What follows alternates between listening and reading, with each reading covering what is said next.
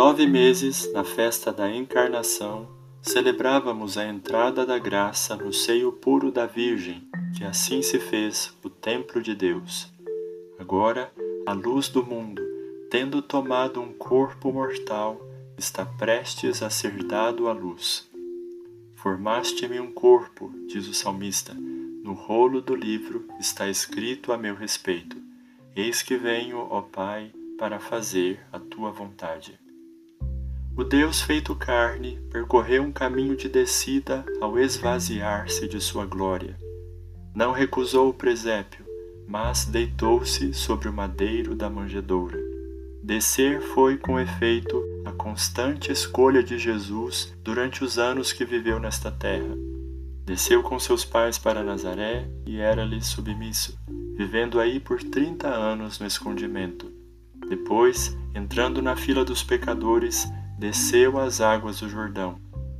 Em seu ministério, inclinou-se sobre os pobres, doentes e sofredores. Antes de celebrar sua Páscoa, inclinou-se aos pés dos discípulos, até que, na hora derradeira de nossa salvação, enfim deitou-se sobre o madeiro da cruz, e somente nele permitiu ser elevado. O mesmo Deus e homem deitado no madeiro da manjedoura, o mesmo Deus e homem elevado no madeiro da cruz. Aqui poderíamos entrever uma síntese da vida do monge. Abrimos mão de todas as possibilidades que teríamos lá fora e viemos ao mosteiro para descer. Se realmente queremos estar com Cristo na glória, para lá subiremos se e somente se aqui descermos pela humildade da vida presente, conforme ensina São Bento na regra. Uma vida de um contínuo inclinar-se perante a glória da Trindade que nos uniu como irmãos. Um caminho de abaixamento com Cristo, no serviço aos irmãos que amamos por causa dele.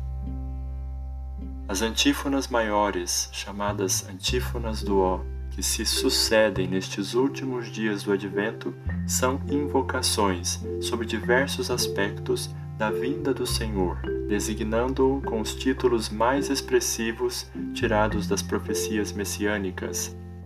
Sendo Jesus o Verbo, o Filho de Deus, é também o Filho do Homem. Pertence a Cristo, nossa humanidade, e ao mesmo tempo é dela o vértice, a chave, o centro e o fim de toda a história humana. Se com ele vivemos neste mundo, com ele reinaremos na eternidade. Vinde, Senhor, sem demora, e completai em nós a obra começada.